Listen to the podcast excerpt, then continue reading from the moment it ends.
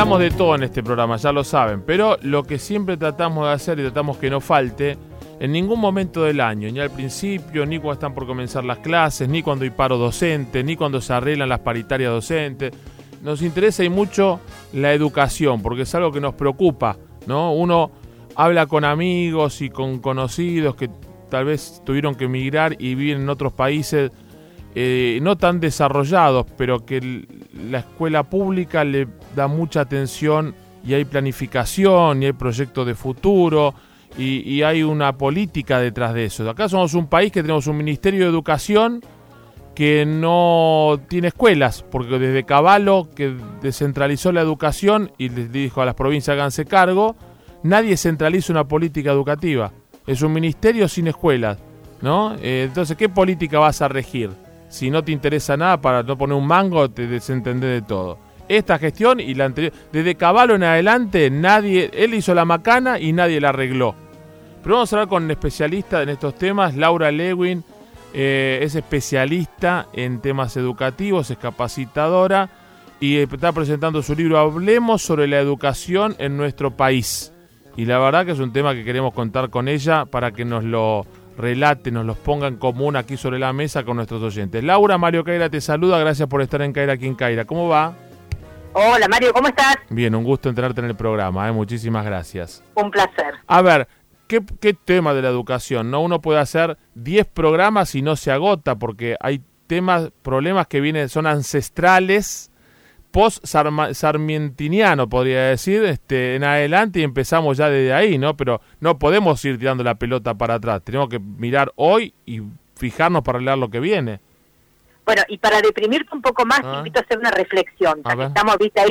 Ah, a mí me encanta. A mí, a mí los baños, los baños de realidad, acá hago catarsis, ¿entendés? Después yo a casa preocupado, digo, ¿qué pasó? Y me, la realidad me pasa por arriba, pero es la realidad. ¿Qué le, me encanta que me traigan entrevistados que hablen con la verdad, no con esa cosa adulcorada. A ver, bañame de, realidad. A ver, vos pensé en esto. Mm. En 1886 se construyó un edificio. Hoy a ese edificio lo conocemos como el Palacio Sarmiento, que en mm. realidad se lo conoce más como Palacio Pizurro, que es donde está el Ministerio de Educación. Sí, ubicás? Sí, señora, a una cuadra de Callao, ahí por Paraguay de un lado. Exactamente, este es el Ministerio de Educación hoy. Y lo que yo te quiero contar es que en 1886, cuando se lo construyó, mm. se lo construyó para una escuela primaria. Este era el concepto de educación que teníamos en este momento, como que la educación era merecedora de estar en un palacio. Pregúntame qué cornos pasó en el medio. ¿Qué cornos pasó en el medio? No sé, la verdad no sé, tantas cosas. Vos, empezaste a hablar un poco de todo esto. Pero me parece mejor esto de hablar al futuro que, quedarnos en el pasado, ¿no? Qué Acá estoy viendo tu charla TED también, que después la, voy a ver en detalle, porque, viste, a veces el tema de educación no hizo una cosa. No, la educación pasan todos los temas. La idiosincrasia de una sociedad, la economía, la política, eh, todo pasa. La, la, planificación empresarial o industrial o rural de un país, pasa todo por la educación. Y vos pensás que la enseñanza mm. es la madre de todas las profesiones, de todas las ocupaciones, de todos los mm. oficios. Entonces, ¿cómo no volver a darle a la mm, educación este lugar que nunca tendría que haber perdido? Claro. ¿Y qué hacemos de acá en adelante? Pues está todo, todo estaba muy bien, éramos un país líder de avanzada. Sarmiento trajo maestras de Boston e, e impuso un, un, sistema. ¿Qué sé yo? Yo hice la primaria principio de los 70 y me acuerdo de mi señorita Mercedes, mi señorita Marta La Torre, mi señorita, porque había cierta cosa, iba a escuela pública, en un barrio muy humilde, pero la educación nos igualaba hacia arriba. Hoy es como que la educación... En los 80 también, ¿eh? Por eso. En los 80 también. Entonces, peor, estamos más cerca todavía. Hace 30 años para atrás veníamos más o menos. ¿Y qué pasó en esos 30 años? Mira, yo creo que un poco nos dejamos estar y mm. me parece que nosotros tenemos todavía docentes que enseñan como ellos aprendieron, sin que se hayan dado cuenta que los chicos cambiaron, que la comunicación cambió, que empezó el tema de la tecnología y con esto cambió todo, cambiaron las cabezas, porque ahora los chicos estimulados, mm. mamá me aburro, bueno, toma mi tablet, no tiene batería, bueno, toma el celular, y el celular les dice que no sé, cuántos grados hace no sé dónde, cómo mm. llegar de un lugar al otro, y te llevo la comida, me pido el taxi, mm. y sé cómo se dice tal palabra en otro idioma, cómo se dice, todo está ahí. Todo el celular te lo soluciona. Y eso te genera, por un lado, un sentido de inmediatez, en donde todo lo querés ya, mm. porque ya no tenés paciencia, no tenés ganas de esperar. Y muchas veces escuchar a docente es como si tuvieras una persona que te habla en cámara lenta. Entonces los chicos no tienen paciencia. Y por el otro lado, este tema de estar tan sobreestimulados mm. hace que los chicos ya lo vieron todo, ya lo tocaron todo y ya lo escucharon todo, nada les sorprende. Entonces van al aula y cómo hace el docente para generar cierta novedad, cierto mm. asombro para poder presentar un ah, tema. Un desafío. Entonces, claro, si no entendemos que los chicos son otros, que no son los que éramos nosotros y ya estamos mal parados desde el principio. Eh, eso pasa en todos los niveles. Yo soy docente universitario hace 20 años en la Universidad de Palermo. Este año empecé a dictar mi cátedra modalidad online. Y primero, viste, internamente tenía una resistencia, una lucha del, del viejo docente que empezó teniendo 30 años de dar clase, ahora tiene 50 y no entiende. Pero ahora le estoy dando y digo, sí, mirá lo que me perdí y lo que ahora cada día quiero aprender una herramienta nueva. Y cuando voy le doy la presencial le vuelco la dinámica de la virtual a la presencial, los pibes le digo, chicos, no, no se traigan los libros aprendidos, tráiganlo en digital y con la compu o el teléfono, úsenlo en la clase, tengan la compu abierta, el teléfono abierto, de ahí van, hacen control 8, eh, al, 8, no sé qué, buscan la palabra y me responden lo que yo les pregunto. Y los mantengo enganchados por ahí. Che, googleen quién es tal. Y los pibes googlean, pibes de 20, 18, 25, 50 pero le tuve que buscar la vuelta, si no hasta yo me aburría de dar clase de la otra forma. Lo que pasa es que hoy no estudia el mm. que no quiere, porque estamos ya en una con chicos que es la, no sé, yo digo, no, que, es la, comunidad de la www. Podemos aprender lo que sea, donde sea y con quien sea. Hoy vos tenés eh, programas de increíbles de las universidades más importantes del mundo mm. que lo haces gratis, mm. online. Y si querés el certificado de Harvard, creo que pagás una módica suma y te dan el certificado. Pero hoy estudia todo el mundo. Eh, hoy, o al revés, no estudia el que no quiere. Y hoy faltar a clase ya no justifica que vos no tengas el contenido, porque hoy a través de aplicaciones puedes estar presente aunque no estés ahí físicamente. Sí, claro, claro.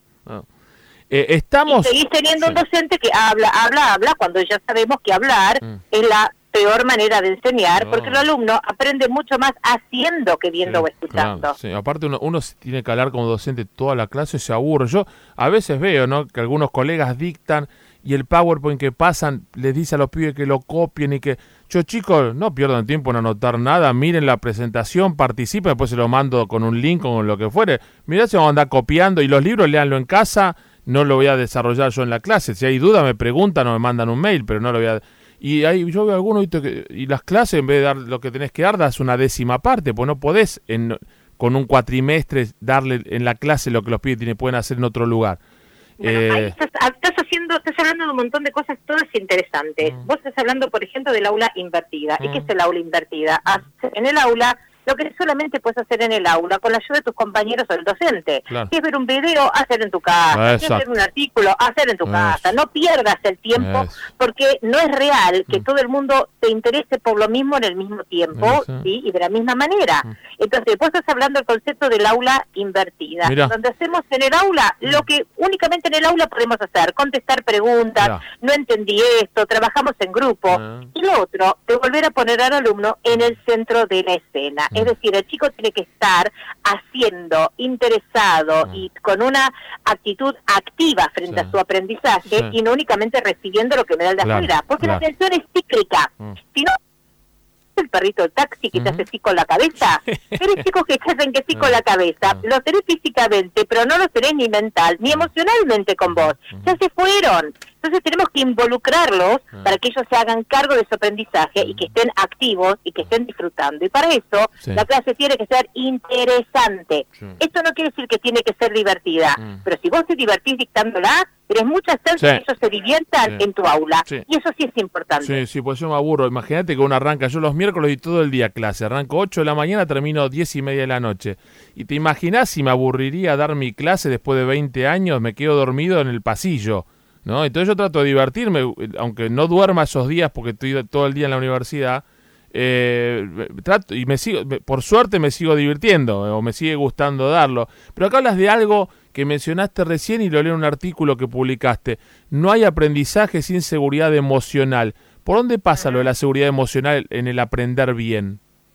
Mira, un docente es custodio de la seguridad emocional de sus alumnos. ¿Qué mm. significa esto? Mm que si un alumno tiene miedo a que lo burlen, a que lo humillen, a que lo expongan, a que alguien lo cargue, imposible desplegar su potencial creativo, no lo va a hacer. Mm. Entonces el docente necesita ser custodio de que de esa seguridad para que los chicos se sientan tranquilos. Mm. El docente es el profesional, es el adulto, es el grande, es el que tiene que cuidar que nadie interfiera con el aprendizaje de otro compañero. Entonces generamos un aula sana. Y el aula sana tiene que tener ausencia de amenaza. Mm. ¿Y qué significa ausencia de amenaza? Que nadie va a poder interferir con el otro compañero. El docente va a velar, va a ser custodio de que todo el mundo se sienta tranquilo, en un mm. ambiente que obviamente va a estar orientado a aprender, pero tiene que ser relajado, tiene que ser interesante. Eso es, ¿no? Es sin, sin aprendizaje eh, sin, sin seguridad no hay aprendizaje. Mm. De la misma manera que sin vínculo no hay aprendizaje. Claro.